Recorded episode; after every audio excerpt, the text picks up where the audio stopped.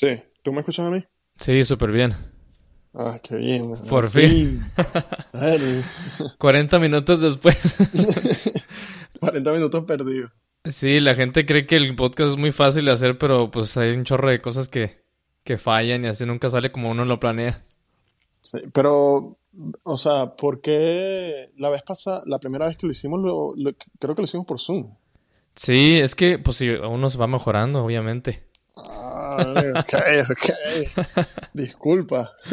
Sí, no, empezamos por Zoom y luego fui buscando otras maneras para que saliera mejor, porque por Zoom la el, primero que nada tienes como un límite de 40 minutos, si es gratis.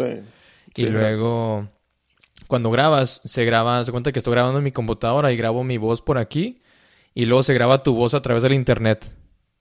Y en estos mm, otros que son diseñados específicamente para podcast, se graba mi voz en mi computadora y se graba tu voz en tu computadora. Y ya cuando terminamos, ya bajo el, el archivo de tu computadora a mi computadora. O sea que lo que estoy diciendo ahora, lo que estamos haciendo ahora, ¿se, me va a grabar en mi teléfono o no? Creo que sí. Este es el. Nunca he usado este, el Riverside. Siempre lo hacía en el otro. Pero creo que ese es el, punto de, usar este tipo de programas específicos para podcast, para que la calidad sea. Está, buena. Pero sí. ¿Qué onda? ¿Cómo andas? Es un chorro que no platicamos. Sí, brother. Tenemos ¿Cuánto tiempo, no? Ahora. Eh... Pues de repente mensajeamos, pero en realidad sí, sentarnos a platicar. Sí, sí. No, es que ya tú no me quieres como antes.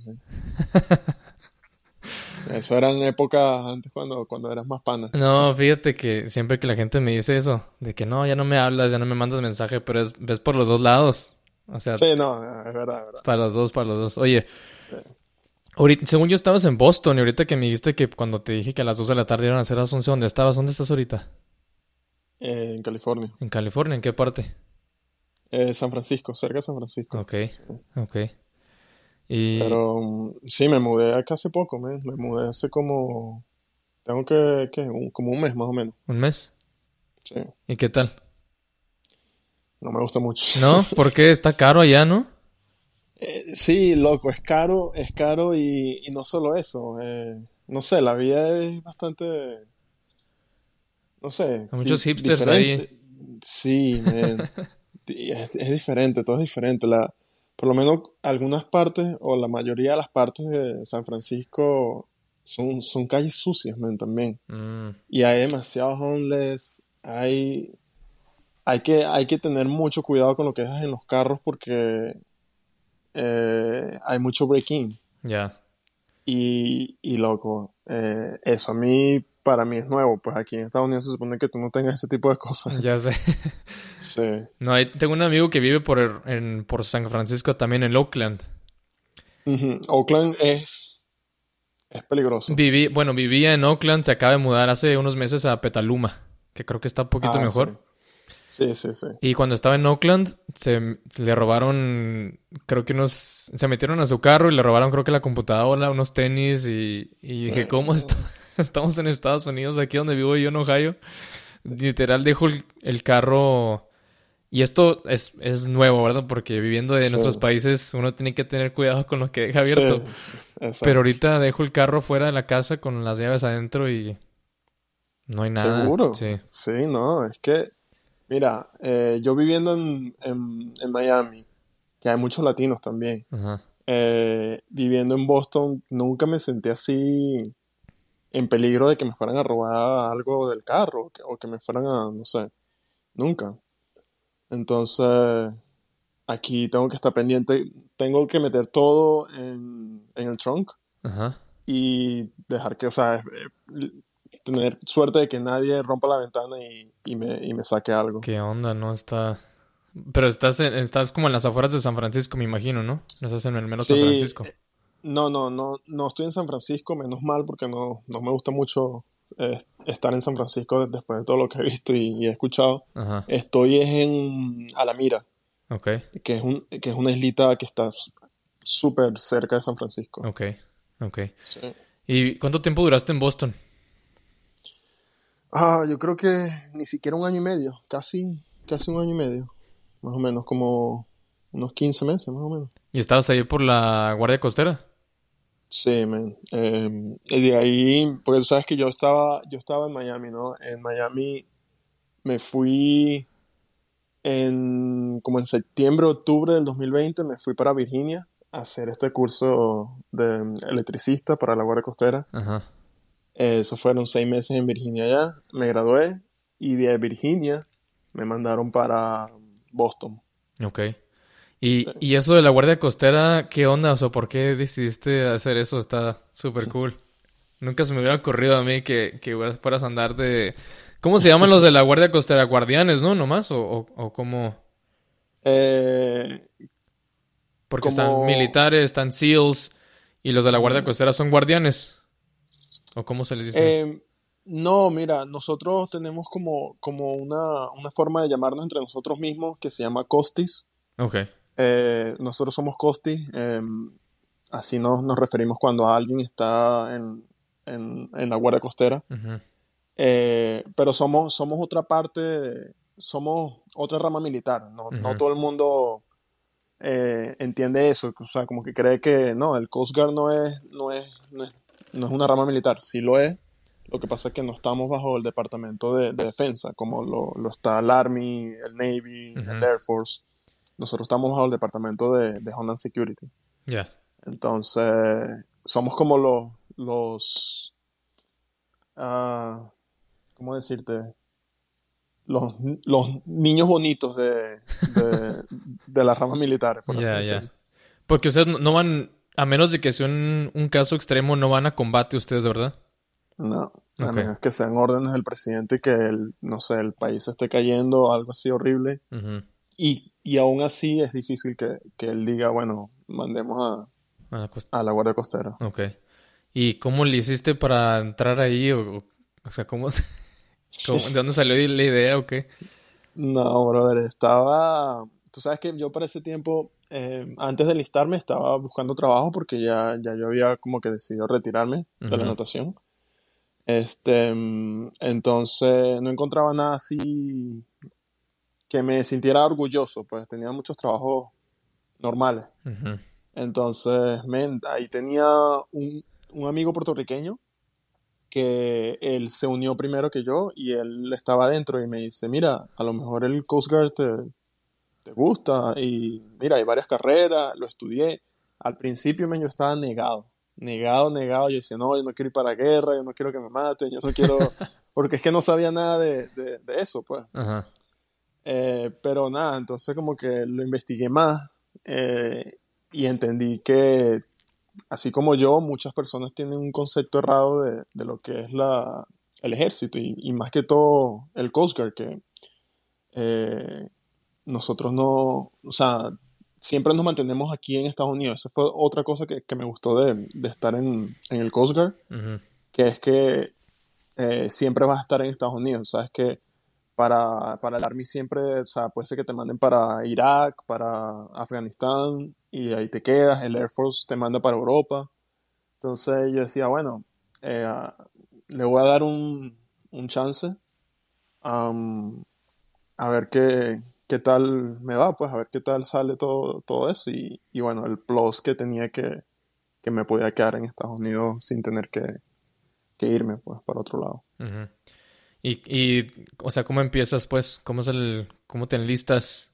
¿A quién le marcas? ¿Dónde en, línea o cómo se hace? Yo tampoco sé, literal lo único que sé de la Guardia Costera, no sé si viste la película esa del, del Guardián. El Guardián, sí. ¿Sabes qué, ¿Sabes qué también es esa película? Hace como 14 o 16 años. Sí. Con Ashton Kutcher. Sí, Kutcher. Es muy vieja, es muy vieja, sí. Pero muy buena. No, pero es muy, muy buena, sí. sí. Y eh, no creo que, ah, bueno, no, no, no recuerdo si son basadas en eventos reales, creo que no. Eh, pero sí es bastante, bastante bueno. Es, ¿Y cómo se compara esa película con la experiencia en realidad? Porque creo que leí que tienes diferentes puestos en la Guardia Costera y ellos están entrenando para ser nadadores o swimmers. Sí.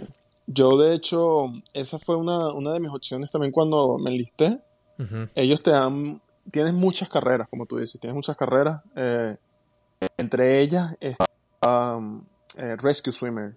Eh, que mm, así como, o sea, para los que han visto la película, pues es bastante similar, más o menos, a, lo que se haría en la vida real. Por ejemplo, em, ellos entrenan bastante. Eh, el trabajo de ellos prácticamente es entrenar todos los días. Ah, entrenamiento físico, en el agua, siempre estar en forma. Y para cualquier tipo de rescate pues, que, se tenga que hacer, se entrena desde los helicópteros que tenemos, se lanzan, buscan a las personas. Y muchas personas, muchas personas me han dicho, mira, tú eres nadador, ¿por qué no te fuiste por ese, o sea, por esa vía? Y yo le digo que no, pues que no, no, no era algo que, que me interesaba mucho.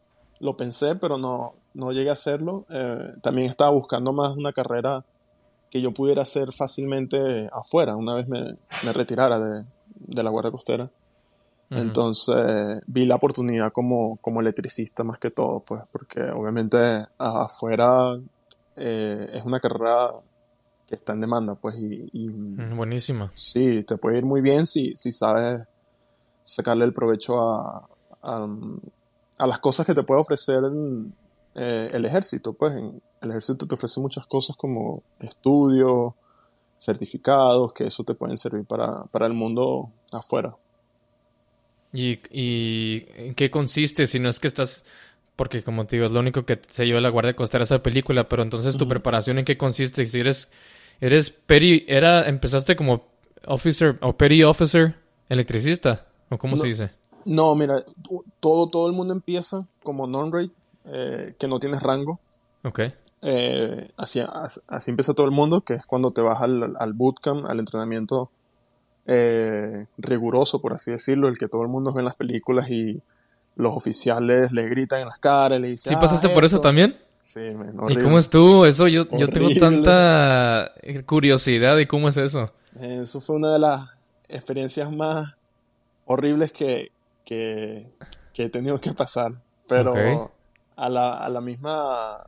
De la misma manera es gratificante una vez cuando, cuando ya estás eh, a punto de graduarte, porque son dos meses. Y. Menos, o sea. Eh, trabajan con tu mente de una manera tal que tú te arrepientes de, de, de haberte enlistado ahí te preguntas tantas cosas, te dices como que, ¿qué hago aquí? ¿Qué es lo que estoy haciendo? ¿Será esto para mí lo correcto? Te hacen odiarte a ti mismo. Pero llegas así como en las películas que llegas en un camión o en un bus con todos y, sales así como en el desierto o en la tierra y luego están los, los generales o los sargentos, no sé, gritándote en la cara. ¿Así? Bueno, no en un desierto, pero todo lo que dijiste anteriormente sí. Eh, nosotros llegamos en un bus eh, todos desconocidos. Este, ¿Cuántos iban? Eh, yo diría que éramos como unos. Éramos como unos 60, 70, más o menos. Ok. Sí. Era ¿Hombres y mujeres? Sí, todos, todos mezclados. Em, pero era, era algo. Llegamos de noche, de, de, paso, cuando todo está como que, que no puedes ver bien. Eh, a este sitio, a estas como instalaciones, base militar, y ellos se ponen eh, de una manera súper intimidante, los oficiales. Se ponen de una manera súper intimidante, con un sombrero grandísimo que no le, ves no le ves la cara, porque ellos están como que con medio mirando para abajo. Y están todos ahí esperándote que tú te bajes. Y todo el mundo en el, en el bus decía, no los miren, no los miren, que ellos nos ven desde afuera, que qué sé yo. Y entonces nada, apenas se abre la puerta del bus, viene uno de esos oficiales y entra súper molesto, con actitud, y dicen, ok, tienen tres segundos para bajarse del bus. Ya, si no lo hacen, se, ya verán las consecuencias que les va a pasar en, los próximos, eh, en las próximas semanas. Y todo el mundo agarró sus cosas y se bajó del bus súper apurado, agarró eh, las maletas y nos tuvimos que formar enfrente de ellos. ¿Y qué tipo de maletas, o sea, qué traes en tu maleta tú? ¿Qué te llevas? Bueno, es una maleta, es un, es un bolso pequeño en realidad porque no te dejan llevarte muchas cosas, solamente tienes que tener eh, unos zapatos de, goma para correr, eh, unas dos camisas civiles, eh, un short, paño, desodorante, este, cosas súper básicas. Ok. Y no puede ser una maleta súper grande tampoco, es una maleta pequeña que todo el mundo tiene. Eh, usualmente se te la dan en, en, el centro de reclutamiento y ahí te dicen más o menos qué es lo que tienes que llevar, qué es lo que puedes llevar y todo eso. Em, pero sí, apenas te bajas del bus, agarras tu maleta y te, te, te formas enfrente de ellos y, y ellos empiezan a gritarte, a gritarte, a gritarte, que, mira, a mí varias veces me, o sea, de tan cerca que te gritan enfrente de, de ti, en, en, tu cara, la saliva, eh, eso, eso, eso es totalmente cierto, no sé si tú lo has escuchado, pero... El COVID no existe ahí en la Guardia Costera. Exacto, bueno, por para el tiempo que yo fui, el COVID no, no, no estaba, después cuando fue el COVID fue otro otro tema porque ahí sí tenían que usar máscara todo el mundo y te salvabas de, de que te llegaba, de que te llegara a salir en la cara. O sea, tú empezaste a ser, tú, tú entraste a la Guardia Costera antes de que pasara el COVID. Sí. Eh, 2019. Ah, 2019, exacto, sí.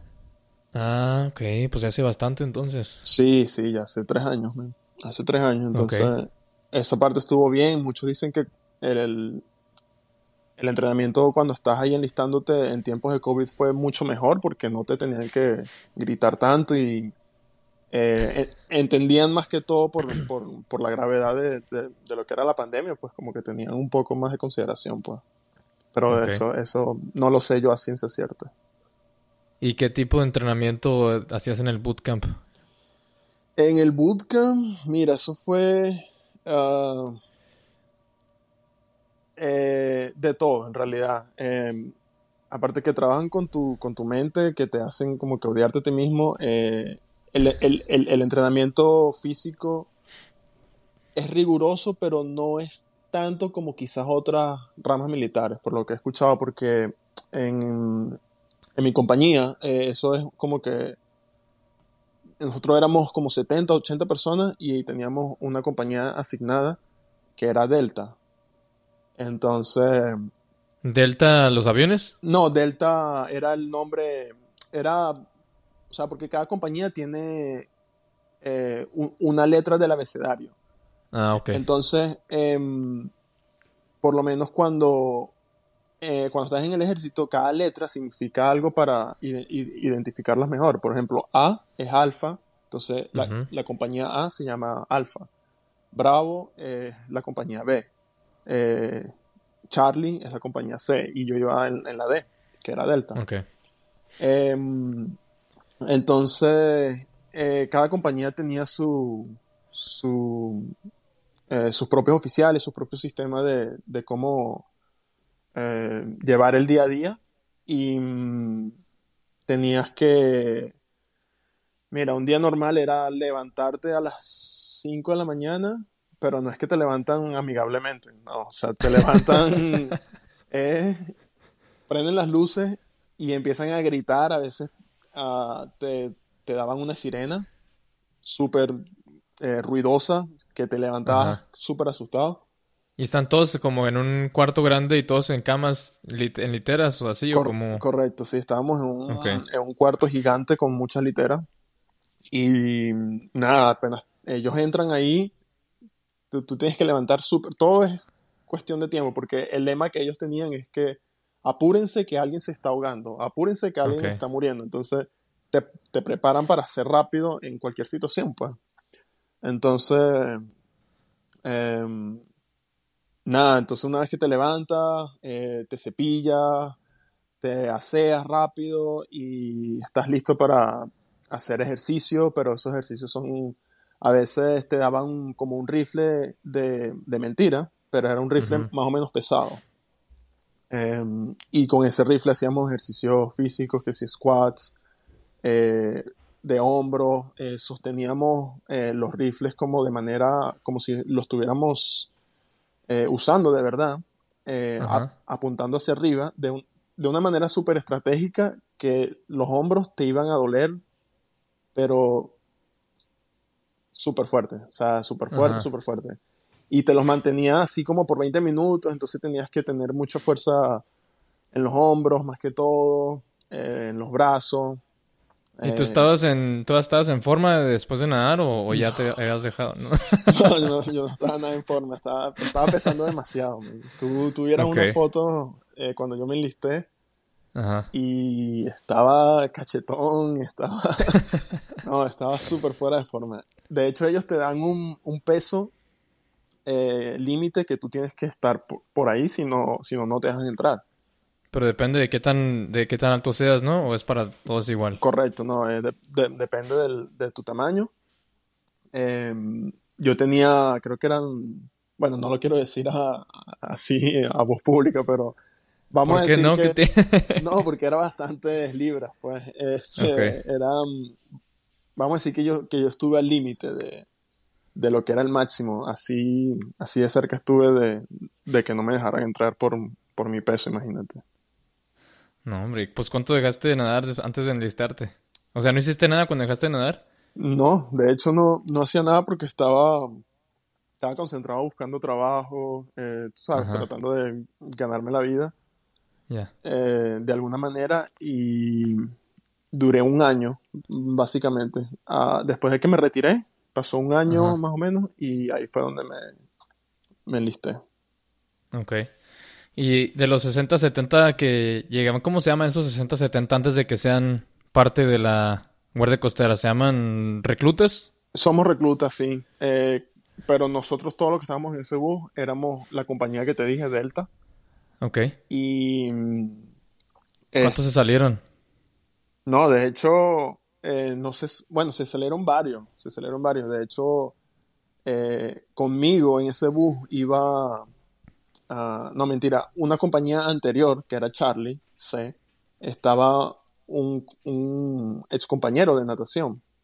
¿Ah, sí? Sí, este, él, se, él se terminó retirando, al, final no, no, no, no, pudo completar el, el, entrenamiento. Pero mi compañía empezamos como 70 y a la medida de que iba pasando, a la medida que iba pasando el tiempo, eh, unos se iban retirando, sí, unos no podían, unos eran súper malcriados con los oficiales, que no le hacían caso. Y, bueno, ellos se atenían a las consecuencias, pues al final. Eh, pero al final de los dos meses nos terminamos grabando más de 100 personas. ¿De todas las compañías? Sí, porque es que cuando hay, hay, hay una cosa ahí en, en ese tratamiento que se llama ah, reversión. Esa reversión es cuando tú no, no estás rindiendo bien, no estás haciendo las cosas bien y pasas de una compañía, por ejemplo, compañía C, Charlie, te pasan a la D, que es la mía. Okay. Y así pasaron a muchas personas, incluso desde la A, imagínate, desde la A, ellos estuvieron eh, mucho tiempo antes que nosotros en ese entrenamiento. Cuando ese entrenamiento tiene que durar dos meses, ellos estaban cinco o seis meses ahí, porque no, no rendían. Entonces lo pasaban para la B, no rendían. Lo pasaban para la C, tampoco rendían. Y lo pasaban para la D y por eso nos terminamos eh, graduando muchas personas porque habían de muchas otras compañías que no, que no, que no rendían. Pues. ¿Y cómo te ponen en cada compañía cuando empiezas? En la A, B, C o D. Eh, no sé cómo lo asignan ellos. Ellos te, te lo dicen eh, justo el día que, que, vas a llegar. ¿Aló? Sí. Sí.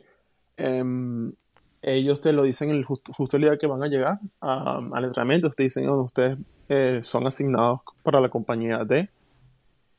Y eh, en las manos de ustedes está si se quieren graduar en la D o si quieren graduar en la X, Y, Z. Entonces, obviamente todo el mundo quiere hacer las cosas bien para no pasar tanto tiempo en ese infierno, porque en realidad era como, como un infierno. ¿Y de, comer qué te daban?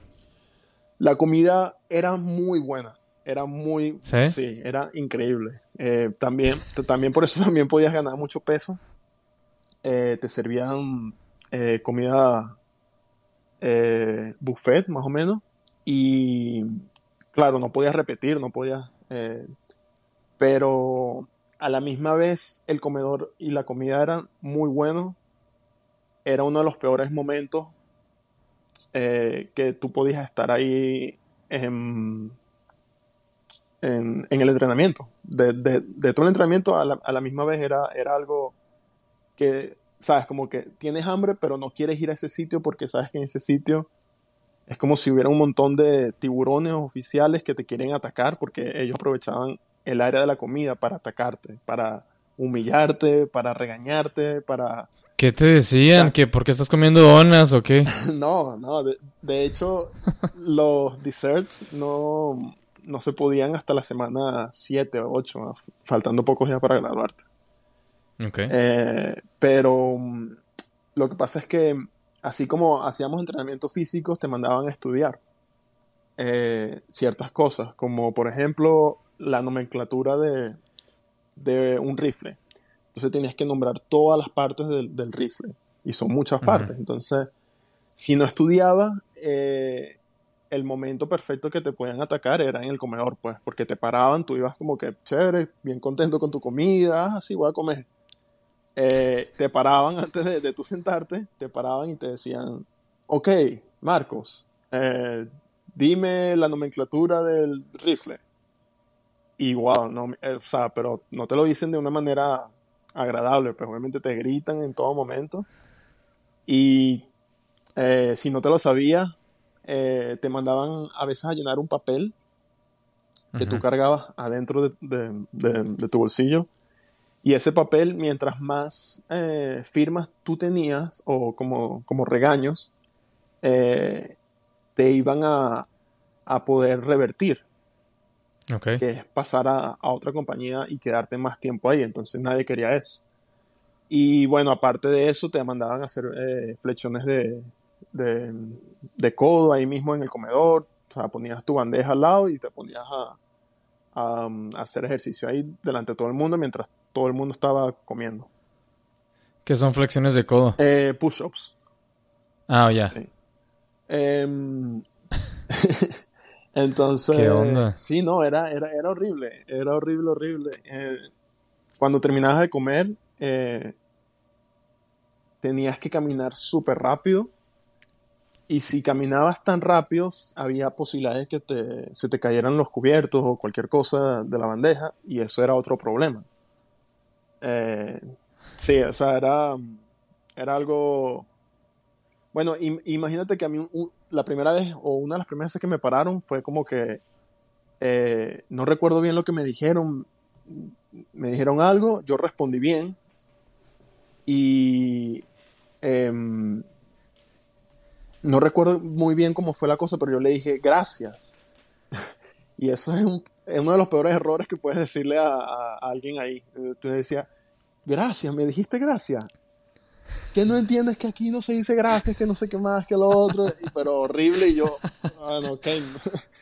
Entonces, ¿qué dices? No, no, no, no. Nada. No nada. Porque así como ellos te gritan, tú tienes que gritarles a ellos en todo momento.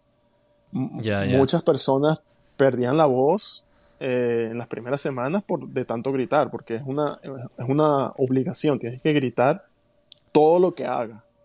Que si puedo, eh, que si... Eh, y lo tienes que decir de una manera muy específica.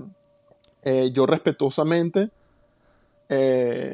requiero ir al baño, pero todo gritado. Yo respetuosamente requiero ir a una cita con el médico.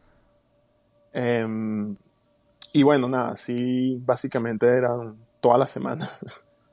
¿Y tenías comunicación con el mundo exterior cuando estabas ahí o no? No, para nada. Nada. No, no teléfono. No, de hecho el teléfono nos, nos los quitaban el primer día, pero te los daban eh, por, una, por unos minutos, ni siquiera por una hora, por unos minutos en la semana 4 o 5 y luego en la semana 7.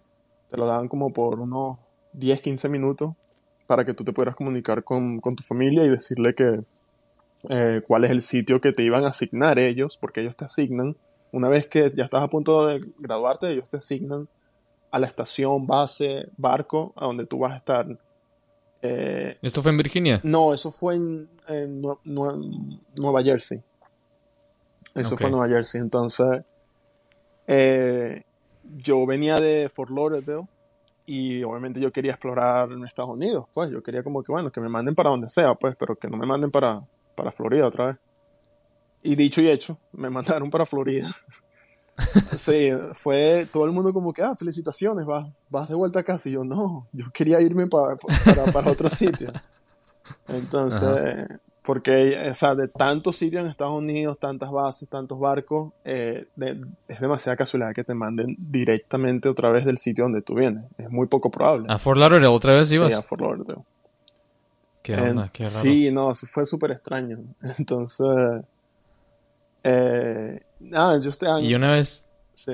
No, ellos te dan el teléfono para tú comunicarte con tu familia y decirle, mira, voy para Fort Lauderdale o voy para yo no sé dónde y esta eh, la fecha, y después te lo dan como que, mira, la fecha de graduación es esta, eh, puedes llegar a esta hora, entonces te lo daban solamente como durante los dos meses, dos veces te dieron el teléfono por 10, 15 minutos. Y cuando llegas a Fort Lauderdale, ¿qué es lo que haces? O llegas a una base militar, porque dices que un barco, o sea, te puedes, te puedes estacionar en un barco y te quedas en el barco por cuánto tiempo?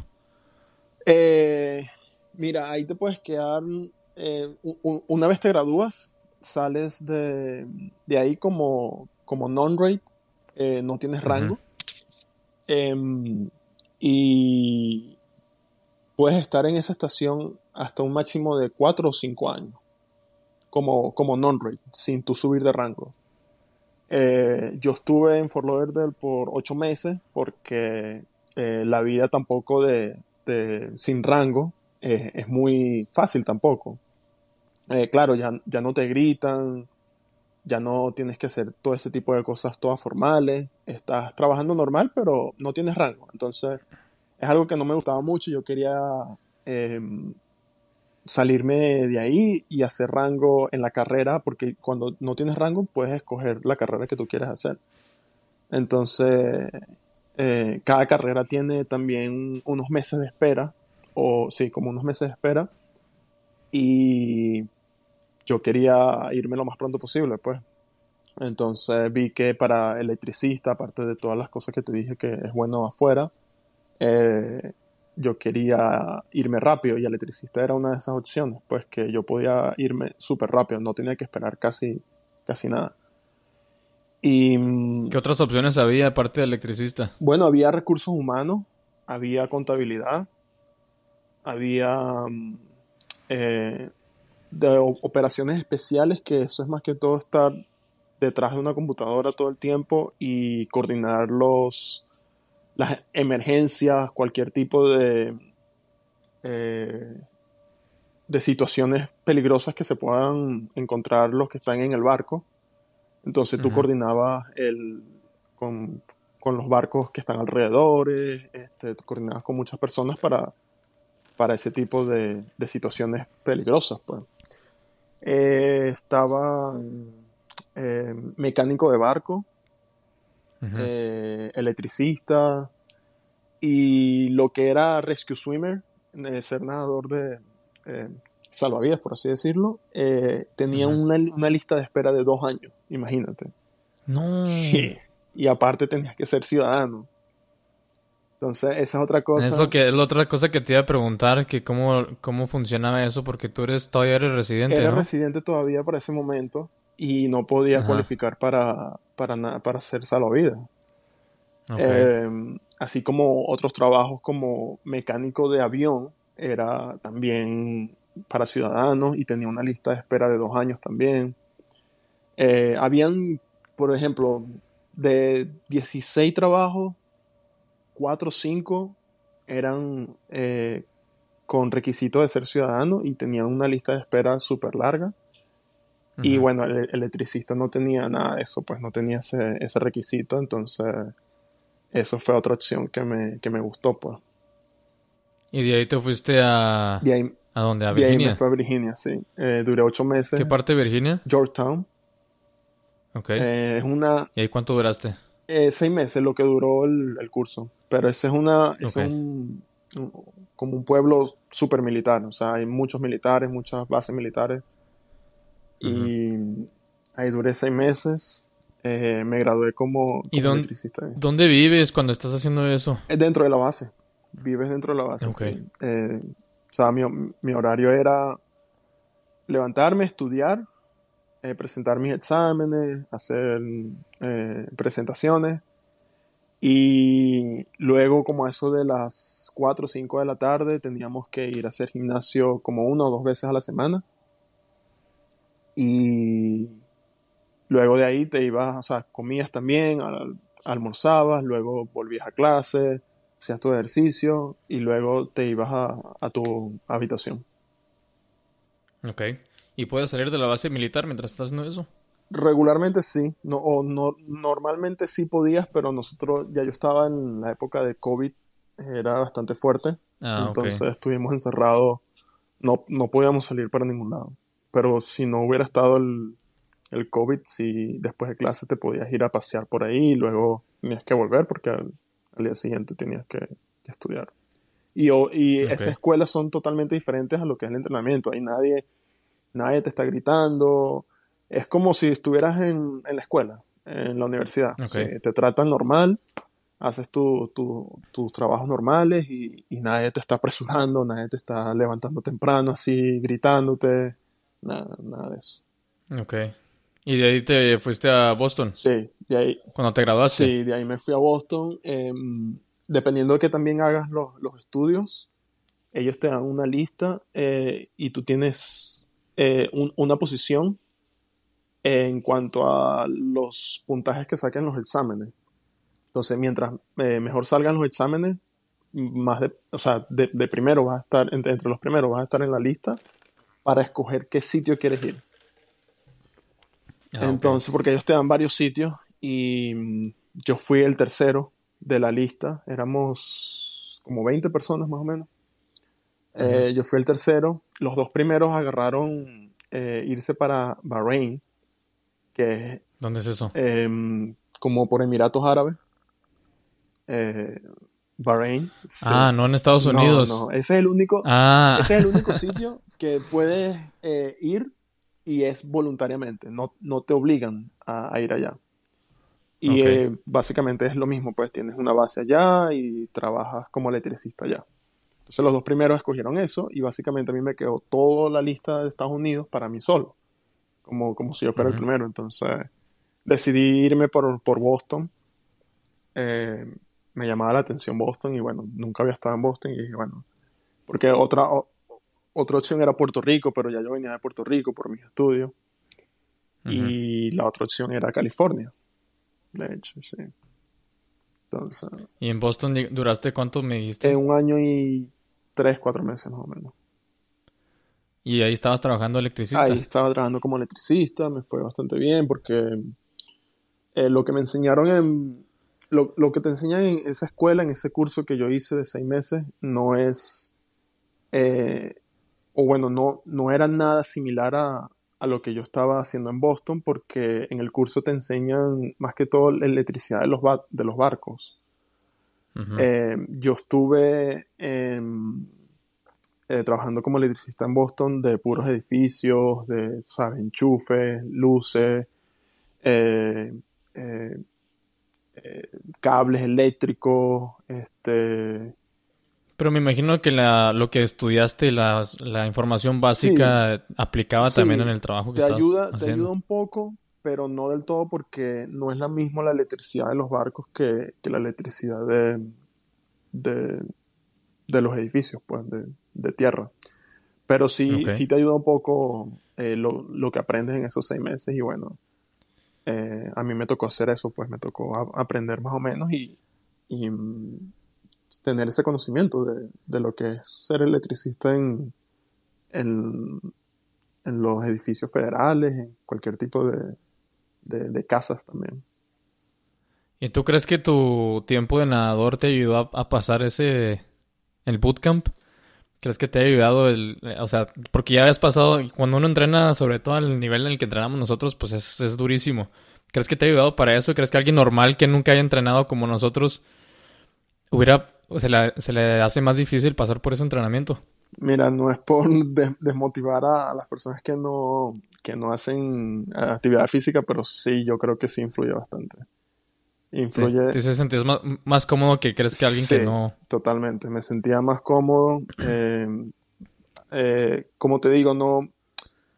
la parte física es fuerte, pero no es tan fuerte como la mental, una vez estando allá en, ese entrenamiento. Eh, pero te ayuda, te ayuda totalmente si, si eres deportista, si has pasado por estas, no sé, entrenamientos fuertes que por lo menos tú y yo pasábamos todos los días cuando, cuando entrenábamos. Eh, definitivamente te, te, ayuda, pues. Eh, yo recuerdo... ¿Y nunca te tocó? Sí. Dime. No, eh, yo recuerdo que nadie de mi compañía sabía que yo era olímpico. Y em, yo como en modo de juegos también, o sea, en, en, ciertas partes tienes que nadar también ahí. Es lo que te iba a preguntar, que si te ha tocado nadar. Sí, tienes que nadar, pero es el entrenamiento, o sea, perdón, lo que tienes que hacer para pasar la parte de, natación bien es súper sencillo. O sea, es dar un, una pues. vuelta en círculo a una piscina de 50 metros y ya. Entonces... ¿Y cómo comparabas, o sea, cómo se comparaba lo que tú hiciste con los demás que estaban ahí entrenando contigo? Bueno, ahí es donde vengo. Eh, yo, yo decía, en modo de juego, yo decía, no, yo no, yo no sé nadar. y todo el mundo, ¿qué? Te encanta. ¿Qué? exacto, tú me conoces. Entonces, no, yo no sé nadar, yo no sé qué voy a hacer y, me hacía el, el asustado, pues. Entonces todo el mundo me decía, no, pero ¿por qué, ¿por qué te metiste a la guardia costera si no sabes nadar? ¿Cómo es eso? Y yo, no, no sé, no sé, es que quería, pues, qué sé yo. Y al final cuando me meto, obviamente no, no, es, no te requieren que nades rápido, solamente que, que, que, te muevas, pues.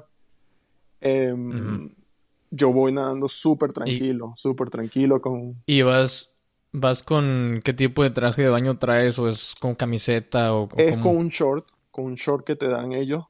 Eh, todo el mundo está con un short, las mujeres están con eh, camisas y, short. Eh, pero sí, es con, con, un short pequeño. ¿Y luego te ibas tranquilito? Me fui tranquilito, con técnica, en, el estilo libre. También podías hacer pecho. hice un poquito de, pecho en, en, ese recorrido, mini recorrido que hice. Eh, no nada de mariposa en mi espalda. No, no, no, quería llamar la atención tampoco de, de, los oficiales. Porque también yo pensaba, bueno, a lo mejor si ellos se enteran de que soy olímpico, me van a, a poner el ojo y me van a. Sí, más, exacto. A, ah, este es olímpico, este puede aguantar eh, más, más, más entrenamiento. sí, más gritos. ¿no? Como en la película que le gritaban a este por andar, porque era que de high school, era campeón de high school o algo así. Y que le están gritando, mira el, el de los récords y que no sé qué.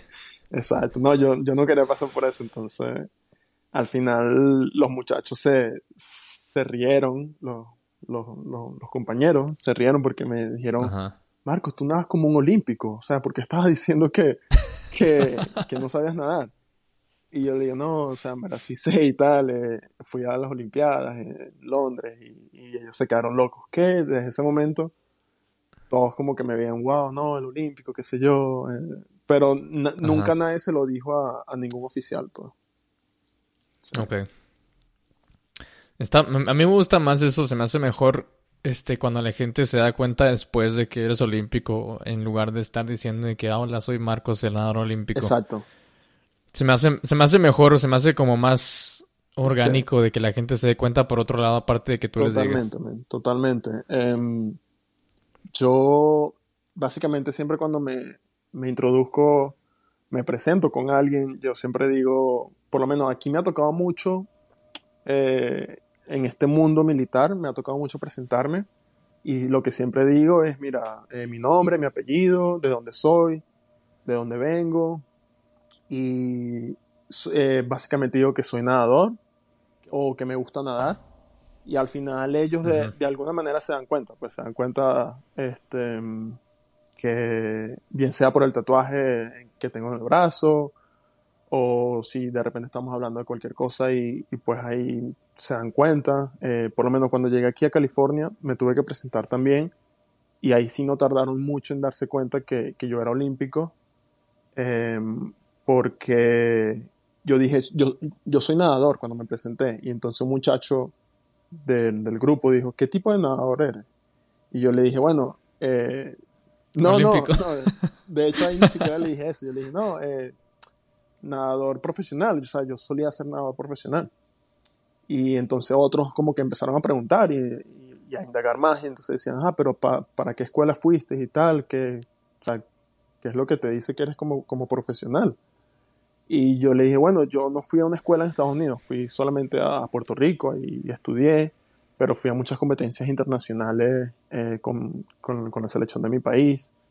Y bueno, ahí entre ellas, pues, eh, las Olimpiadas y todo eso, y todo el mundo, oh, ok, wow, increíble. Y ahí... Sí, es más impactante cuando se dan cuenta por otro lado o, sí, después. No, yo estoy totalmente de acuerdo con, contigo. ¿Crees que te haya abierto, que te abra las puertas por ser olímpico algunas cosas que a lo mejor y no se te, crees que no se te hubieran abierto o no se te hubieran abierto tan fácil sin ser olímpico? Mm, no sé si puertas se me han abierto, pero sí eh, las personas te tratan de una manera diferente. Eh, saben que obviamente ser olímpico no es, no es algo que, que es tan sencillo, pues y que, no todo el mundo lo, lo puede lograr. Eh, entonces te empiezan a ver de una manera bien, pues te empiezan a, ver como que, oh, wow, este muchacho o sea, es disciplinado, eh, sabe lo que es el trabajo fuerte, eh, entonces eso es bien bonito, pues es bien, bien bonito que te, que te vean con, con esos ojos, con, con esa mentalidad.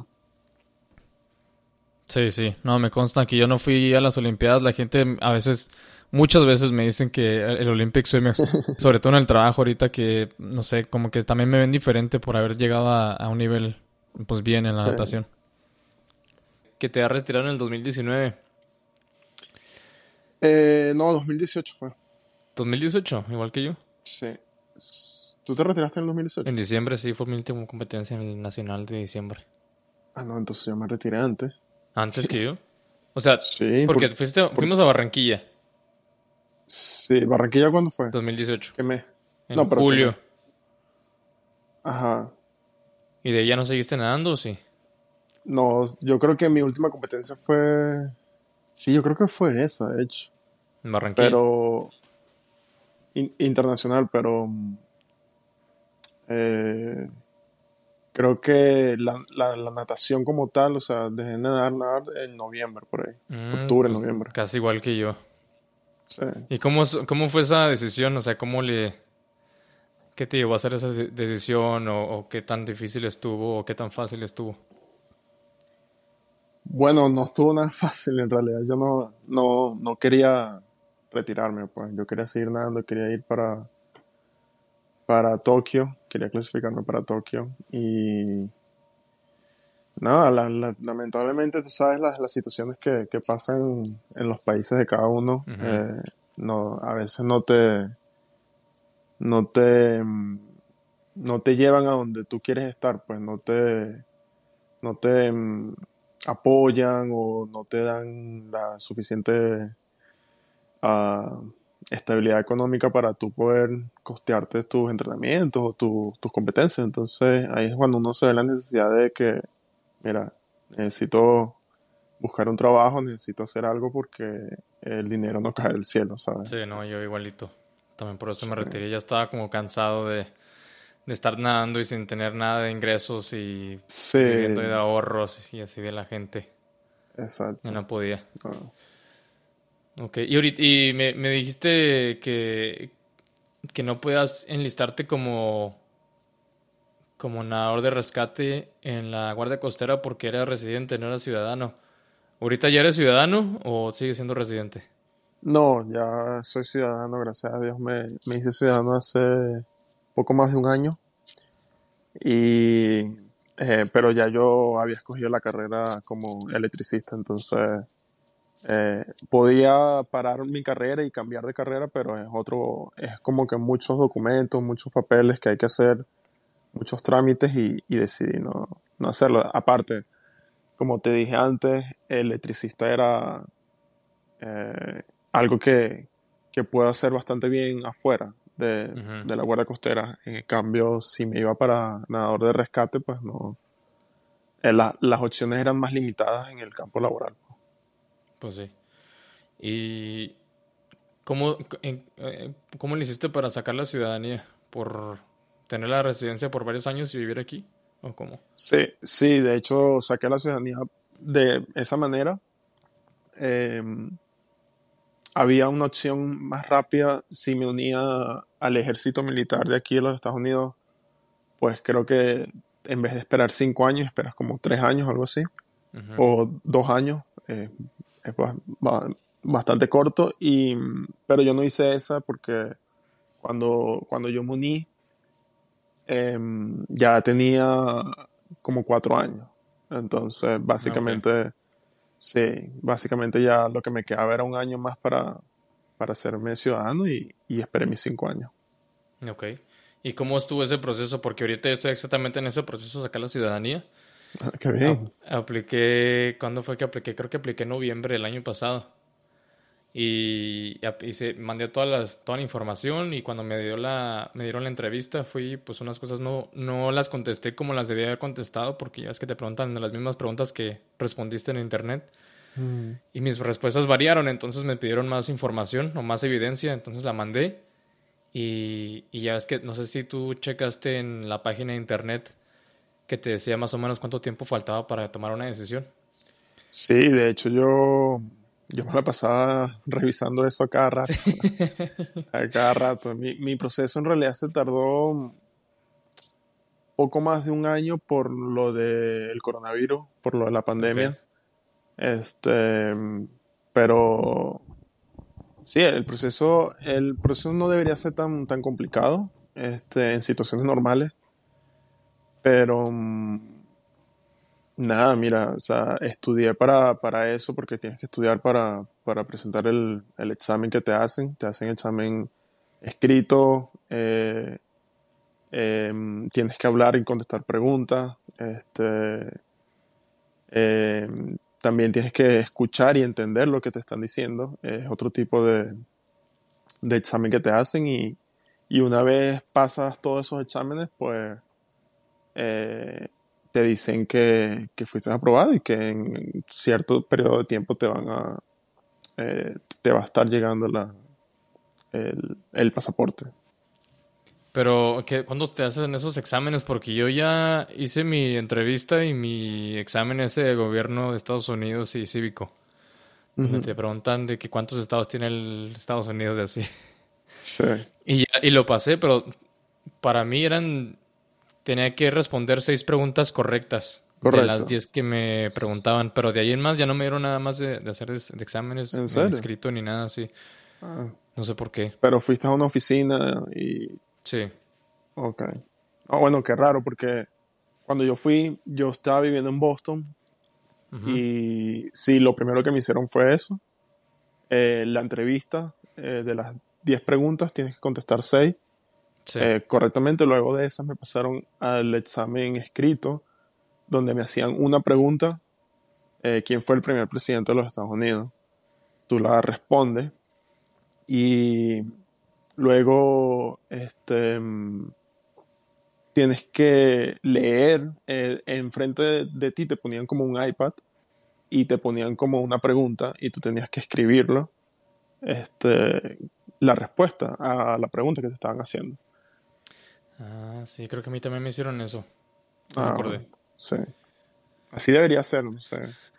Sí, me acuerdo del iPad. Pero pues sí, en total a mí me dijeron que iba a estar la decisión para el 28 de junio. Y me metí y, decía que se, estaba tomando más tiempo de lo normal y no me daban otra fecha. Y me metí otra vez como dos días después y me decía que el tiempo estimado era de 10 meses más. Wow. Wow. Entonces a ver qué, qué pasa, va a seguir revisando, pero pues ya te dan, ya, ya quiero tener la ciudadanía porque te, te ahorras muchas cosas y tiene muchos beneficios tener ese pasaporte azul. Sí, no, en verdad, creo que si uno...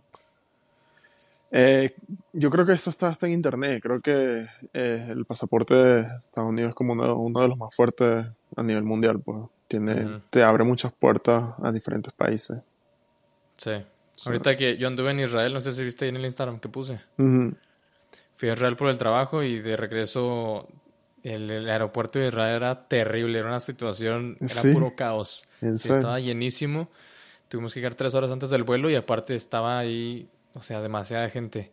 Y cuando estábamos en, fila para seguridad, venía yo con un italiano, yo y un americano. Y el americano lo pusieron a otra fila con los israelíes, israelitas. Y, y ahí pasó súper rápido. Nosotros que tenemos, tuvimos que esperar, aún, siendo un pasaporte europeo, el de mi compañero, sí. esperamos muchísimo más que el, que el americano. Entonces espero que con eso, con el pasaporte americano, se me, se me corten las líneas de los aeropuertos. Seguramente, seguramente. Estoy seguro que vas a ver eso, eh, ese cambio. Porque sí, no, tú tienes razón. Em, creo que el, el, el trato es se ve, o sea, se ve que es diferente a un extranjero que, que a alguien que sea americano. Sí, ¿te, han tratado diferente a ti por ser venezolano? O sea, que digan que, o sea, que sepan que eres, no eres de Estados Unidos y que te traten diferente. Como a lo mejor algo racista, un en el ejército. No, en general en tu vida aquí viviendo en Estados Unidos. No, de hecho, gracias a Dios no me he encontrado con ese tipo de personas. Este, pero sí sé que, que, hay, que hay personas así Em, que tienen esa, esa mentalidad, em, pero no, gracias no, no, me, no me he topado con eso y, espero no, no hacerlo. Pues. Sí, no, creo que yo tampoco. Igual y me ha pasado, este, me ha pasado con gente que hacen chistes. Y yo chistes sí aguanto, o sea, no, hasta yo hago mis propios chistes de mexicanos y así. Claro. Pero, pero para mí el problema es cuando te tratan de una manera diferente por ser más venezolano, mexicano en mi caso. Latino, sí. Sí, no, no, ese es, no, ya eso, me ha tocado. Exacto, no, ya, ya es otro nivel, pues. Sí, sí, Oye, y ahorita que pues te retiraste que más o menos junto, con yo, junto conmigo, pero tú empezaste a entrenar como después de un año después y, así, hiciste Masters, ¿no? Bueno, no, de hecho pasaron tres años, ven. Tres años. Ok, tres años. Ya te iba a decir que no, no, cuenta como Masters porque ni siquiera dejaste entrenar. O sea, nomás llegaste, te, tomaste un break y, regresaste a entrenar. Para mí, para mí, para hacer, tener la, ¿cómo se dice? La, la, el derecho de hacer Masters tienes que durar 10 años retirados. Retirado. Y luego ya te metes a Masters para que esté más parejo con todos de la de Masters. Pero, Imagínate. ¿cuándo, cuando regresaste, ¿por qué regresaste? ¿Nomás para... ¿Estabas aburrido o, qué es lo que querías lograr? Mm, no, mira, después de tres años eh, regresé en 2021 y básicamente regresé porque siempre me ha gustado nadar. O sea, nada de toda mi vida. Como te dije anteriormente, yo no, yo no buscaba retirarme. Fue algo como más de necesidad. Y mm, eh, entonces, nada, extrañaba nadar, extrañaba tener esa sensación de, de, competir otra vez y, y aunque no iba a ser como antes, eh, eh, creo que las competencias máster es lo más, es lo más parecido que, que pude encontrar. Eh, porque también puedes asistir a competencias internacionales, panamericanos. De hecho, ahora en, no, creo que en julio, finales de julio o agosto, hay un panamericano en Colombia. Eh, no voy a ir a ese, pero es porque no me, no me pude planificar. Y mm, también hay mundiales, entonces hay, hay nivel. Mucha gente cree que, que Master, o sea, competir Master no es, no es tan no es tan difícil. Tiene, tiene su cierto nivel de, de dificultad. Sí, no, definitivamente. Yo, yo todavía no me meto a Masters, pero puede que el año que entra se me meta por, a, pero era a, nacionales de aquí de Estados Unidos. Mm, no, pero sí me llevas diciendo hace tres años y, no, y nada que te mete. no, se me hace que sí me meter esta vez porque siempre se me empalman los nacionales junto con los triatlones que hago. Mm. Por ejemplo, este año creo que tenía un triatlón a principios de mayo. Ah. Y, el, y el nacional creo que era en medianos de abril o algo así. Entonces no quería, pues no puedes hacer tantas cosas por más que quisiera. Y ahorita me está gustando hacer el triatlón, entonces preferí el triatlón, pero ahorita que, ya terminé esa carrera, me mandó un amigo que, ha ido a, nacionales de Masters un par de veces y me dijo, Vamos, van a hacer el de curso corto en California, en Irving, y el de curso largo en Sarasota, Florida. Y se me hace que curso largo yo no... ya no aguanto. no creo que, no creo que me meta, la verdad. Pero, pero si llegaras, fíjate que la razón número uno por la que no hago Masters yo es porque nunca voy a ser tan rápido como cuando era antes. Eso me, me, duele. Mucha gente piensa así, de verdad que sí. Eh, tengo bastantes amigos que, me dicen lo mismo y, y men, no sé, yo lo veo, yo lo veo un poco diferente. Yo veo como, como ciertas etapas ya, eh, ya se fueron, pues, como que ya mi, mi etapa como nadador profesional y así eh, de alto rendimiento competitivo, pues pasó. Y ya estoy viviendo otra, otra, otra etapa, ya uno no tiene la misma edad de antes tampoco para poder compararse, eh, la misma resistencia tampoco uno la tiene, entonces... Eh, pero, pero tú ahorita lo dices muy calmado, me imagino que no fue tan fácil esa decisión porque ¿por cuánto tiempo más o menos tú dijiste, piensas que, te dolió haberte retirado, que lo extrañabas de que... No, sé. mira... ¿Cómo, fue esa, ¿Cómo fue el principio cuando te retiraste? Horrible, horrible. Te lo juro, horrible. No, no quería no quería para nada retirarme, pues. Este, sentía que, que podía lograr muchas otras cosas.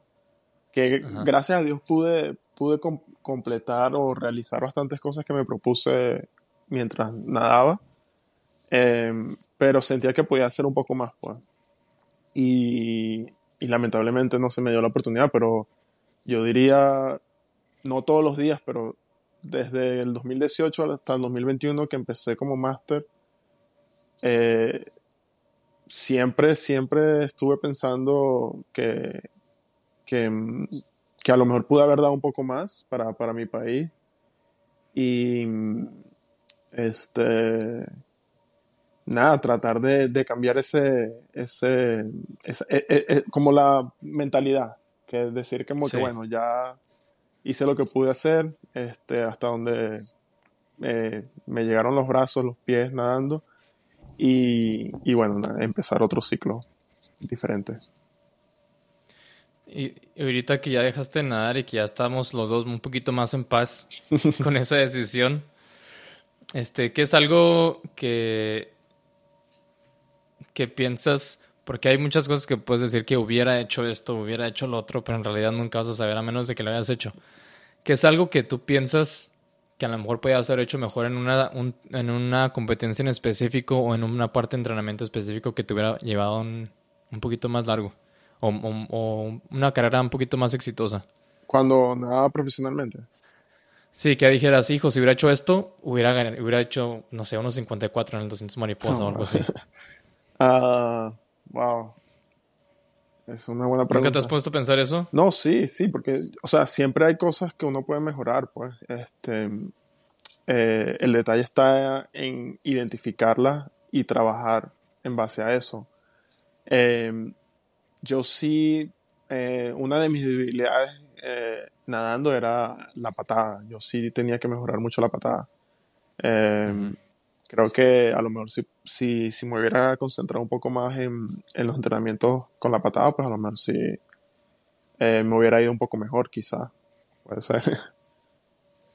Nunca sabe uno. Sí, exacto. Pero no, yo, o sea, muy contento con, con el entrenamiento que, que, que, hice aquí en los Estados Unidos cuando estaba viviendo en Florida. Creo que eran bastante completos y, y, y me ayudaron a, a, llegar hasta donde pude llegar. Pues. Sí. ¿Y tanto que te gusta la natación, nunca pensaste ser entrenador? Sí, de hecho lo intenté. ¿Ah, sí? sí lo intenté ¿En, Florida también. Em, ya me había eh, retirado. Este, eso era como al principio de mi búsqueda para, para mm, eh, mantenerme aquí en los Estados Unidos, de buscar trabajo.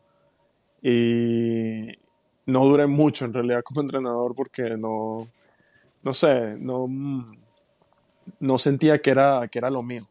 Honestamente, no sé, como que eh, no encajaba bien. O sea, así lo sentía. Entonces, más allá de que tú puedas tener todo el conocimiento de tantos años y, las técnicas y todo lo que tienes que hacer para, poder ser un, buen atleta, eh, la disciplina y todo eso, pues eh, no me veía siendo de entrenador en ese momento. Pues.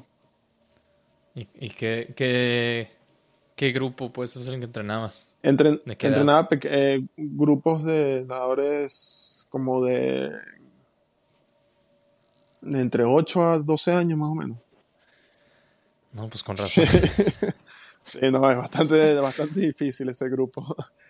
Eh, sí, a mí me pasó igualito, te, te entiendo perfectamente. Sí, exacto. no, entonces no, a lo mejor sí, en, en, algún otro momento, claro, no me gusta, no me gustaría cerrar esa puerta nunca, pues, de, de ser entrenador otra vez. Eh, pero sí, a lo mejor en unos años, ¿por qué no a lo mejor lo vuelvo a intentar y, y sea diferente? Pues sí, creo que es una, una manera muy, muy significativa de mantenerte en el deporte, siendo entrenador. Sí, sí, no, y que muchos, no sé si esto aplica para ti, pero en mi caso muchos compañeros eh, ex nadadores que fueron conmigo a, a diferentes campeonatos internacionales a, están haciendo su vida como entrenador. Y, y, bueno, o sea, contento por ellos, bien por ellos, que, que le está yendo bastante bien. Eh, yo, como te digo, por ahora no me veo ahí, pero no descarto alguna posibilidad en un futuro. Ya, ya. Y entonces, ¿ahorita sigues entrenando? Ahorita. ¿Hoy en día? Sí, y de hecho, eh, obviamente cuando, cuando, cuando ya eres nadador máster, los entrenamientos cambian, tu estilo de vida cambia, no es como antes que vivías en el agua 24/7 entrenaba eh, en el gimnasio bastante, bastantes horas. Aquí no, yo mm, me decidí a entrenar, a tomármelo más tranquilo, obviamente, de todo esto de la natación master y entrenar al menos tres, tres veces a la semana. Eh, tres veces a la semana, tomándomelo tranquilo, eh, sí haciendo bastante ejercicio físico para, para mantenerme en forma y pues siempre me ha gustado hacer ejercicio en realidad y, bueno, nada, eh, me lo estoy tomando con, bastante calma, sin presión, que salga lo que tenga que salir en las competencias porque, como te digo, ya separé esa, esas dos esos dos capítulos esos capítulos de mi vida pues como que el momento cuando estaba entrenando fuerte enfocado y, el, y ahora el momento que ya estoy trabajando y, y bueno, buscando ya crear una familia y todo eso. ¿Y tú solo entrenas o entrenas con un grupo? Encontré un equipo, me encontré un equipo aquí en California hace poco y estoy entrenando con ellos. Eh, es bastante grande, variado de, de, edades, de todas las edades. Pero sí, o sea, por, por ahora me va, me va bien. Eh, como te digo, entreno tres veces a la semana y eh, me tratan bien, este, siempre se sorprenden porque, porque nado todavía rápido, entonces como que ahí siempre me, me hacen preguntas, me dicen como que, ah, ¿cómo hago para, para mejorar mi técnica? Cosas así. ¿Eres el más rápido ahorita del grupo ese? Sí, eh, hay, hay varios, eh, hay varios que están tan rápidos también. Eh, Pero Sí, la mayoría son, yo diría que la mayoría, la edad que predomina es, ahí en ese equipo es bastante alta, pues como personas mayores de 50, 60 años. Ok. Está bien. A ver si nos vemos en el, en el Nationals de Masters ahí. No, decídete. decídete porque llevas años diciéndome que sí te vas a meter y nunca te metes. Eh, creo que es en primavera, ¿no? Ese... Sí, creo que sí. Ahorita hay uno en agosto, en Virginia. Sí. No, pero ese es el curso largo, ese no me va a meter. Es, sí, creo que es curso largo. Sí, a lo mejor después. Pero no, a mí me gustó, me gustó mucho entrenar en, o competir en yardas. Sí, bueno, es que tú siempre, tú siempre has tenido buenos virajes. Eso, eso es bueno. Sí, sí, mis, mis vueltas, mis fechas estaban buenas. Hasta que, hasta que me tocó entrenar y competir con gente que las tenía unos monstruos. como el, el, Daniel Ramírez de ah, México. Sí, sí. ¿Lo, ubicas? Sí, sí. No, no, qué onda con esos. No sé cómo. sí. No sé cómo le da tan rápido, sí. De hecho, voy a platicar con la siguiente semana. ¿En serio? Ah, ok. Sí. Y, y sí, no te das cuenta que eres bueno, o sea, que de tu nivel en realidad hasta que llegas con alguien que, está, en realidad está arriba. Está por encima de ti y tú como que, wow. O sea, aquí... A muchos nadadores de los países extranjeros que llegan a nadar en las, en las universidades de Estados Unidos les pasa eso porque llegan y son, fueron los mejores de su país o de su, hasta de su, ciudad o hasta de su país. Y llegan a las universidades y se topan con gente que es muchísimo mejor. Y a unos, a unos, les ayuda.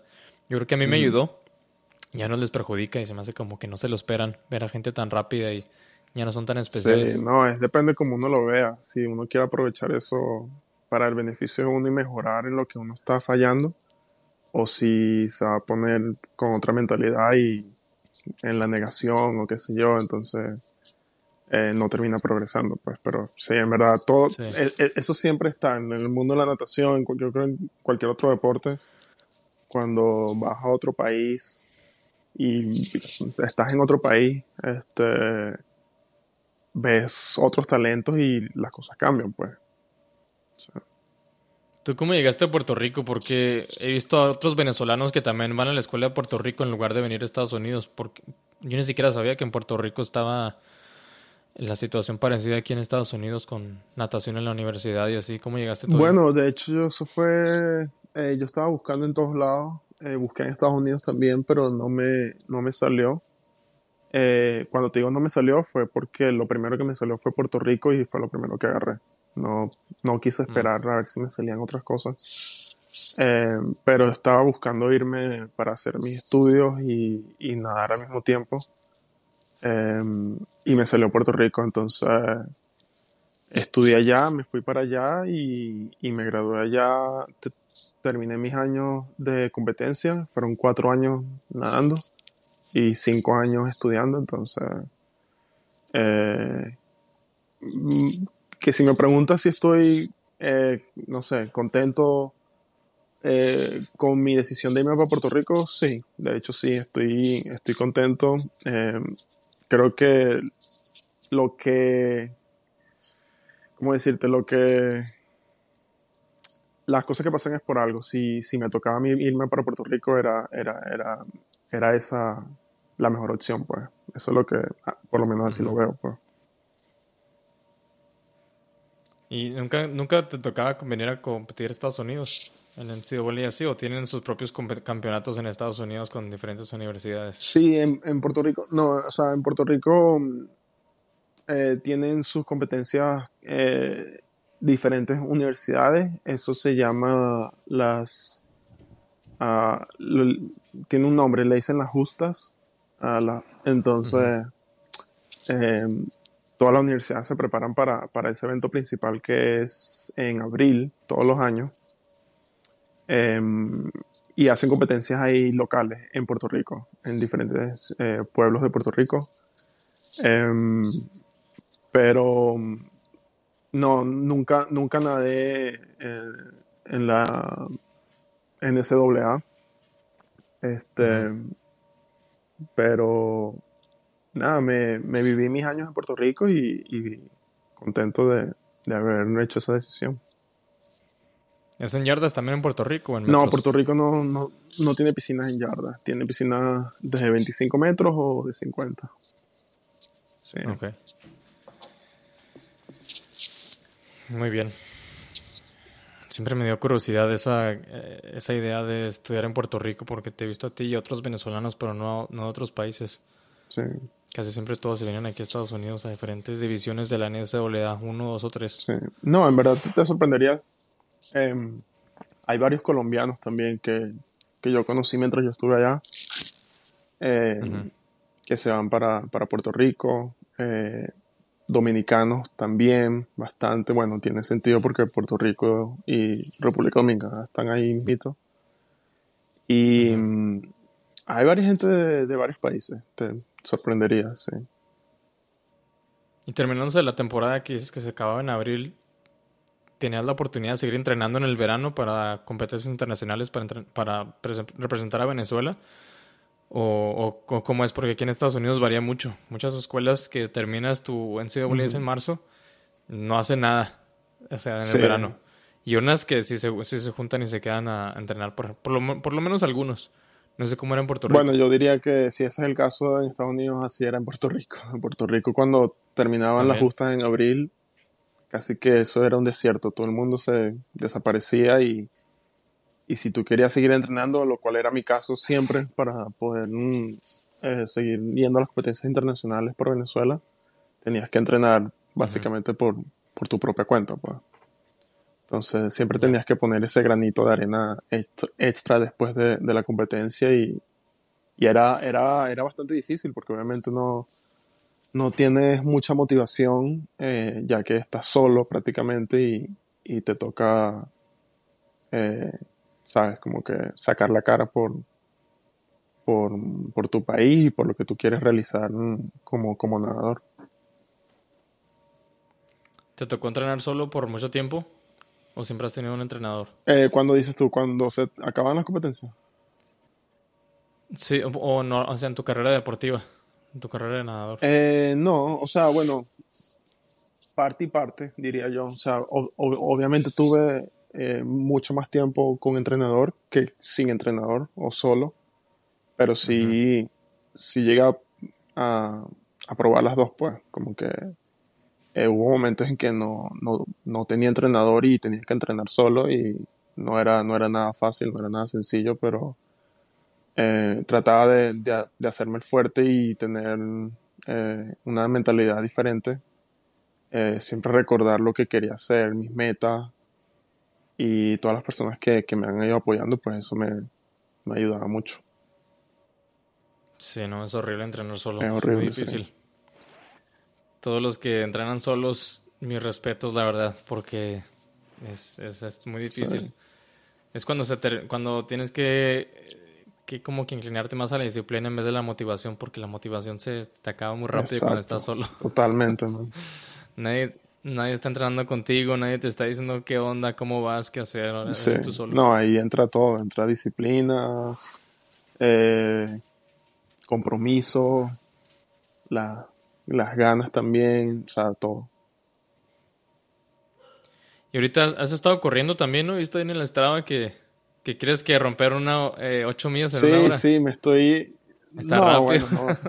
no, no, tanto, pero eh, estoy básicamente haciendo haciendo lo que, lo que siempre he hecho todos mis años desde que nadaba. Siempre trataba de, de establecerme en pequeñas metas, y por muy sencillas que sean, para poder llegar a, una meta más grande. Entonces, lo estoy haciendo ahora corriendo también. Yo sé que eh, a correr 8 millas em, en menos de una hora no es, no, es, no es, gran cosa para muchos corredores que ya tienen bastante tiempo en, en, este, en este campo. Pero yo, para mí eso es como que un gran paso, pues, que yo, que yo quiero seguir dando y eventualmente llegar a, a mejorar mis tiempos y, y por qué no completar mi primer maratón o primer medio maratón. Eso es algo que me, que me ha estado llamando la atención desde, no desde hace mucho tiempo, desde hace como un año más o menos.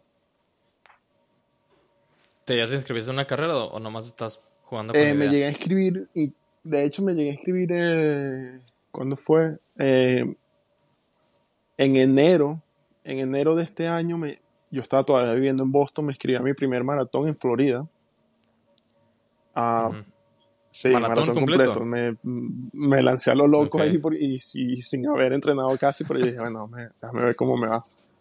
Eh, pero al final no lo, no lo llegué a completar, este, o sea, no, no, ni siquiera llegué a, ir a, al, al, maratón porque tuve compromisos con la Guardia Costera que, que tenía que hacer, entonces no, ¿Y no te has metido a otra? ¿No has encontrado otra por allá por donde, no, pero sí he estado bastante investigando eh, varios maratones, pero quiero, quiero prepararme mejor, no quiero lanzarme a lo loco. sí. Sí, no, yo, yo, ahorita estoy entrenando para uno. Me metí uno aquí en, Ohio ¿En para octubre. Qué bien. Ajá. A ver cómo nos Maratón. Pero, eh, eh, sí, pero es, es, ¿eso va a ser tu primer maratón o no? Primer maratón, sí. He hecho un medio eh, oficial y luego un medio yo solo, como un time trial. Y este sería mi primer maratón. ¿Tienes, ¿Tienes alguna meta en específico que, que te quiera? Pues tengo una meta loca. y luego tengo una expectativa más realista. La meta loca es menos de tres horas. ¡Wow! que es eh, algo extremo para tu primer maratón. Es, rapidísimo. De hecho, menos de tres horas es el tiempo tope para ir al maratón de Boston. Yo quiero ir a ese. Entonces, yo también, pero en realidad para que tu primer maratón está muy, muy difícil. Sobre todo que yo no soy corredor. Pero, corres, pero corres rápido. O sea, no. Pues rápido relativo, ¿no? o sea, corro de la, cuando hago los, triatlones, la corrida es lo que peor me va. No está tan mal, pero no, no o sea, la natación la uso de mm. calentamiento. Y luego la bicicleta, pues tengo una bici muy padre, muy padre que me mm. regaló Ashley hace como dos años o tres. Tres años. Y la bici pues ayuda mucho porque es bici específicamente para, para carreras. Entonces, entreno duro, pero, pero la bici también ayuda. Y la corrida pues es... Eres sí, el, punto, el punto débil ahí. Ajá. Entonces, pues a ver qué pasa. Yo creo que realístico, eh, algo realista es que si a lo mejor podría ser a menos de tres horas y ah, media. bueno, sí, eso. Y, y, aún así yo lo considero rápido. No, sí es, o sea, no, está tan fácil. Pero creo que es posible. Em, tres horas, si, quieres hacer tres horas, eso tiene que venir siendo. Ya yo sé que la cuenta y todo del, del, minuto, ah, de cuánto tienes que hacer cada milla, más o menos, un pace y es más o menos entre 6 alto, 6 medio. Como 6 sí, como 6 minutos la milla, eso es bastante rápido. Es rapidísimo, es vas corriendo por 40 o por 26 millas vas corriendo, no, vas trotando. Es fuerte. Entonces, a ver, a ver qué pasa. Ahorita hago entrenamientos de 10 kilómetros rápidos y más o menos estoy manteniendo un paso como de 7, 10. Está bueno, está súper bueno. Sí, está, súper bueno. Pero, pero 30 segundos menos es, sí, no, claro. Claro, Muchísimo. No, pero poco a poco. Y aparte nomás son 10 kilómetros, no son 42. no, pero... No, a ver qué poco pasa. a poco. Obviamente uno no... Uno no... No sé, no es... O sea, e, ese no es nuestro mundo, pues nuestro mundo era nadar, tú sabes. Entonces... Exacto, Lo de nosotros es que nos metan en la piscina y ahí resolvemos como sea. sí. pero, pero me, me, gusta porque me ayuda a mantenerme motivado, porque si nomás voy al gimnasio por hacer ejercicio, no puedo. O sea, no, no, necesito una razón más grande para poder salir a, entrenar. O pero la natación, ¿cómo la estás entrenando? Ahorita no estoy nadando. Yo creo que no va a nadar hasta que regrese a Florida otra vez en diciembre. Este, y estaba trataba de nadar dos veces por semana. Pero a veces que no nadaba ninguna. A veces que nadaba dos. Pero cuando ibas, ibas, ibas bien. A, nadar duro, ¿no? Pues. No, no, no, nunca.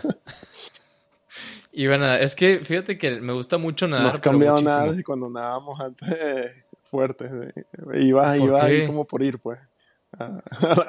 No. Estás mal, me estás dando mala fama. Ah, mentira, mentira. No, el, es que me, me, gusta mucho nadar y me gusta mucho el sentimiento cuando termino de nadar. Y me gusta mucho el sentimiento cuando voy nadando, pero al mismo tiempo me pongo triste. Porque no se siente igual como antes. Y cuando lo doy rápido, no se siente ni cerca de como se sentía antes. Entonces eso me, me, da un me causa un poco de problema. Entonces por eso casi no intento nadar rápido, sino intento nadar o sea, más tranquilo. Y aparte con el, el triatlón, pues la natación, si tienes su, tu... No sé, si tienes la experiencia de nadador, pues en realidad lo usas como calentamiento y ni siquiera tienes que darle rápido, o sea, nada más con terminar no muerto, está súper bien. Entonces no tenía mucha necesidad de, darle rápido, pero si me meto al nacional, si me meto Masters, sí le voy a dar más rápido. Y creo que en Masters preferiría enfocarme en, ¿En serio? En pecho. Sí. En pecho. 200 pechos. 200 pechos. 200 pechos, sí. Eso me gustaría nadar en Masters. Como nunca lo nadé. Eh, sí, ¿no? o sea, era espalda y una que otra vez mariposa, ¿no? Ajá. Mariposa me gustaba muchísimo. Pero me cansaba en curso largo. Bueno, eso, es, eso siempre, siempre cansa en curso largo, siempre cansa. Sí, sí, sí. Pero pues métete a un maratón y me dices para me dices cuál es y nos, claro, claro, tips de entrenamiento. Este, Yo de correr no estoy corriendo todos los días, pero sí trato de correr dos, tres veces a la semana también. Y, y sí, o sea, todavía tengo demasiadas cosas por aprender porque no, o sea, yo no, yo no es que corro muy bien, pues bueno, yo no siento que corro muy bien, pues. Que tienes que tener cierto eh, ritmo de respiración, tienes que, qué sé yo. Son varios detalles que, que uno tiene que ir aprendiendo, pues. Y, y yo voy ahí poco a poco. Sí. Sí, sí. Pues estaría bueno tener un, un entrenador que nos, no sé, a lo mejor un entrenador, pero alguien que sepa bien. Que, que nos guíe, sí. Que nos entrene. Sí, que nos guíe, exactamente. No tanto que nos entrene, pero que nos guíe. Sobre todo cuando empiezas, porque cuando veo a la gente que está empezando a nadar y que se meten y pues la, no sé, un mil yardas o algo así, o mil metros, y lento. Y creen que si vienen todos los días a nadar mil yardas igual se van a mejorar y en realidad es lo mismo. O sea, no. Tienes que hacer diferentes entrenamientos, diferentes ejercicios de técnica. Y es lo mismo corriendo, se me hace. Entonces se me hace que sería interesante tener a un alguien que te guíe. No, y, y bueno, yo a lo mejor en un futuro me meto también a, a triatlonista. Lo, único que me faltaría sería la bicicleta.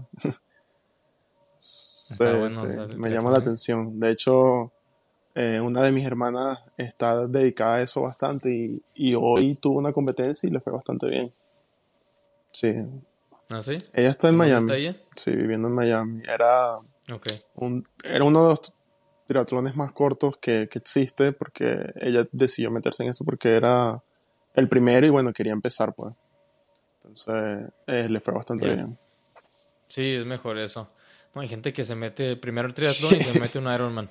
No. No, ¿Ya tú has completado un Ironman? O sea... ¿No? No. no, una, ah. uno completo no. Todavía no quiero porque se lleva muchísimo tiempo que ser dedicado para eso.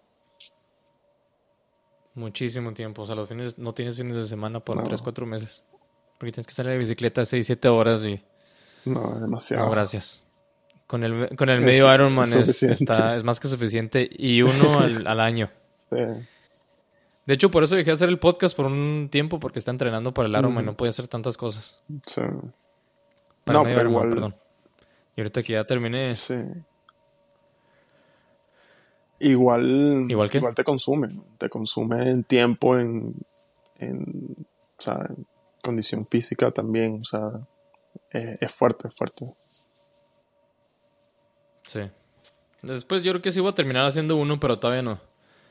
Como que quiero tener, quiero mejorar ahorita la, la carrera de, de correr para que no me cueste tanto y poder entrenar como más eficiente. No necesitar tantas horas y No, pero estás, bien. Yo creo que vas bien. Mira, 10 kilómetros en 7 cortico no está nada mal. Sí. Poco a poquito. ¿Y ahorita qué te toca hacer? ¿Ya estás relax hasta mañana? Sí, ahorita estoy tranquilo, man. Ahorita estoy tranquilo. Mañana otro día de trabajo y, y nada. Así voy con el día a día. Sí. Está bien. Ah, pues si quieres, ahí la dejamos. Este, un, un, podcast, creo que es el podcast más largo, porque duramos dos días en grabar. Pero no, todo bien. Estamos al, a la hora. Eh, danos tus, tus redes sociales para que la gente vea cuando, cuando hagas tu maratón. Y, y, y, pues la verdad es que sigues bastante activo en, el, en la natación. Sí, no, siempre, siempre trato de estar activo ahí. En verdad no no quiero dejarlo nunca y me veo, mira, por muchos años más, hasta que Dios me lo permita, me veo nadando. ahí metido en una piscina siempre, vas a encontrar. Sí, es donde encontramos paz.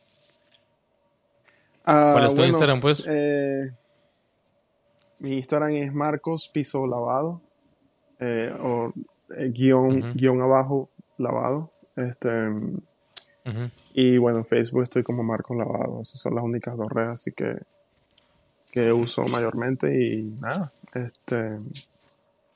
No. ¿No tienes TikTok? No, no, me gusta para nada. Odio, odio, odio TikTok. ¿No te gusta? nunca, nunca he abierto una cuenta, ni, ni me he metido, ni nada. Nunca. Eh, eh, no te metas, no te pierdes mucho. aparte que es muy adictivo. Sí, mal, mal plan. Ahora estoy alejado de eso y no, no me llama la atención. Está bien.